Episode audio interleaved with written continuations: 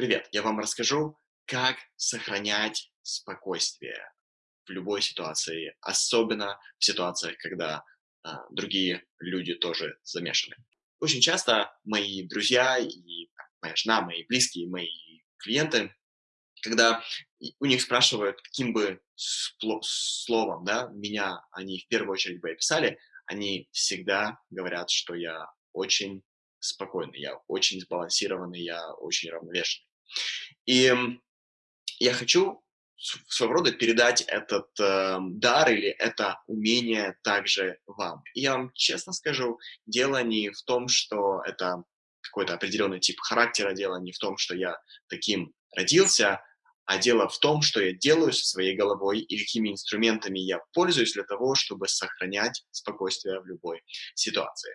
Например, на э, вас начали кричать, или э, вещи не происходят таким образом, каким вы хотите, или вас очень сильно разочаровал э, ребенок или партнер, и э, вы чувствуете, как э, поднимается да, эта гора эмоций, и вам нужно держать спокойствие.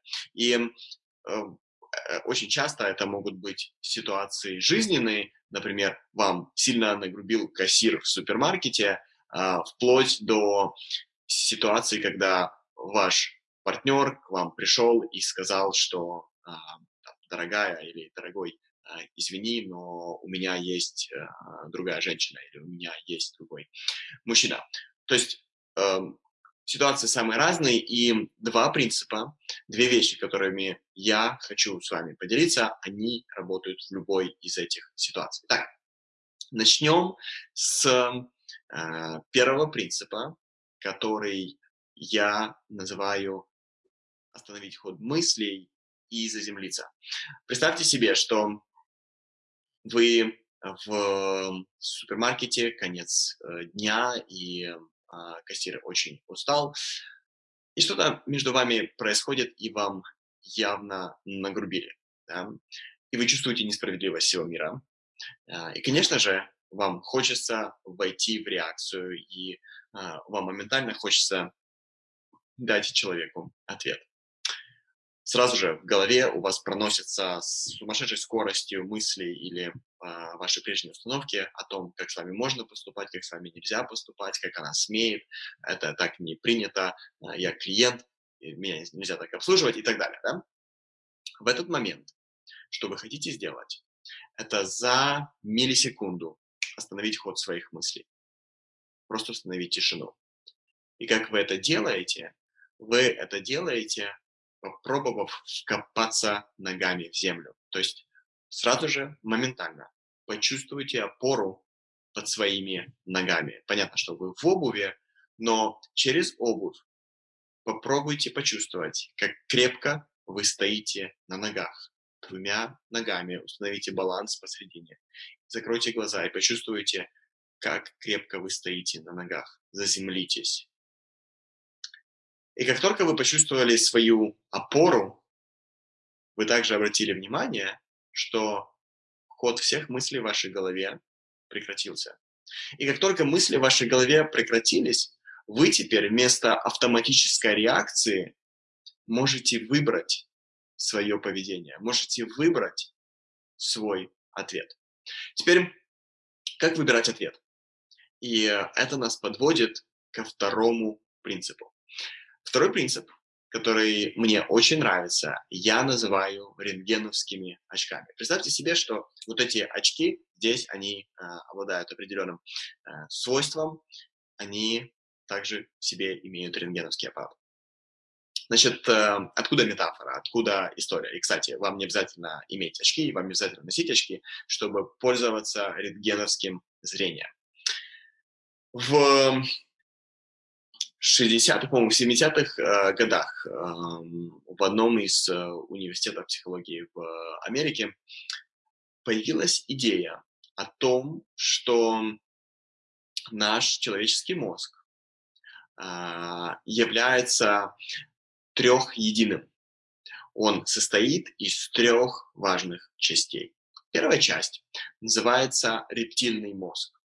И э, эту часть мозга мы делим э, почти совсем живым в этом мире, и э, у, он называется рептильным, потому что эта часть мозга есть у большинства рептилий, э, и она отвечает за процессы, которые мы не можем контролировать. Например, на самом деле э, правильно бы говорить не мы дышим, а тело дышит нас, потому что это процесс, который мы не контролируем. На самом деле не эм, мы можем каким-то образом повлиять на то, что у нас э, зрачок расширяется, если темно, и сужается, если светло, а это просто работает, потому что наш рептильный мозг действует. Потом вторая часть мозга, более, э, скажем так, новая и, наверное, самая большая в нашей голове, называется лимбическим мозгом.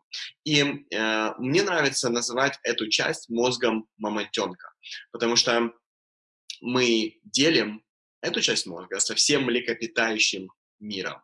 То есть лимбическую часть нашего головного, эм, да, нашей головы мы делим с, со всеми млекопитающими. И эта часть головы отвечает э, всего лишь за три действия. Первое действие – это есть ли для меня много еды, да, чтобы я выжил. А, второе действие – это если рядом красивый самец или самка, чтобы я смог или смогла да, способствовать эволюции, передать свои гены. И третья часть, а, что мне нужно сейчас делать, драться или бежать. Да? Если я попал или попала в ситуацию, которая требует моментального включения и борьбы за жизнь, что мне делать? Драться за жизнь или бежать от опасности? Вот эти три вещи, за которые отвечает э, наш мозг мамонтенка. И это нам очень помогало, когда э, там, человек э, жил в группе из трех-четырех э, других людей, да, и э, основная задача была просто выжить, это было сотни тысяч лет назад. Но общество развилось, и теперь нашей жизни угрожает не так много вещей, большую часть времени мы находимся в безопасности. Тем не менее, из-за того, что лимбическая часть головы занимает так много места, э, даже в простых ситуациях, когда нам нагрубил кассир, э, это включается. И последняя часть — это мозг разумного человека. Это называется неокортекс. Это самая э, новая часть нашей головы. И э, она активно развивается всего лишь последние 10 тысяч лет. И с точки зрения эволюции это совсем немного. Именно неокортекс решает, как реагировать. Именно неокортекс участвует в самых сложных процессах рационализации, подсчетов и осознанности также. Теперь что вы должны помнить, это к моменту, когда у вас э, в вашем теле меньше энергии, первым делом, что делает ваш мозг, это отключает ваш неокортекс. Что это значит? Когда э, к концу дня вы устали, у вас э, там, в крови много мелатонина, и вам вообще пора спать, э, но вы бодрствуете, и, э, может быть, вы даже голодны, Первым делом, что ваша голова отключит, это неокортекс, потому что он съедает больше всего энергии, и нужно отключить то, что съедает больше всего энергии. Таким образом, для принятия решений у вас остается рептильный мозг и лимбический мозг. Теперь, что вам дают очки? Что вам дает рентгеновское зрение? Когда вы общаетесь с человеком, вы должны ответить на себя, для себя на один вопрос. Вы сейчас общаетесь с мамонтенком или с человеком разумным? То есть вы сейчас общаетесь с его неокортексом или с его лимбическим мозгом. Потому что если вы общаетесь с мамонтенком, то, поверьте, ваши слова на самом деле могут не дойти. Если кассир вам нагрубил в супермаркете, потому что это конец дня, и она или он тоже устали, у них э, в теле нет энергии, чтобы поддерживать свой неокортекс, как бы вы ни отреагировали, что бы вы ни сделали, это не имеет значения, потому что вы общаетесь с мамонтенком. Да? То есть, если вы пришли домой и э, ваша собака погрызла ваши лабутены, то да, вы можете, конечно, побить собаку, вы можете на нее очень злиться, но я вам хочу сказать, что если вы решили все-таки побить собаку и делали это эмоционально, то это на самом деле собака вас била собаку. Если же вы действуете постоянно из уровня своего неокортекса, находитесь на пике своей энергии, то вы можете наказать собаку, чтобы она выучила свой урок, но вы бы никогда бы не впутали в это свои эмоции.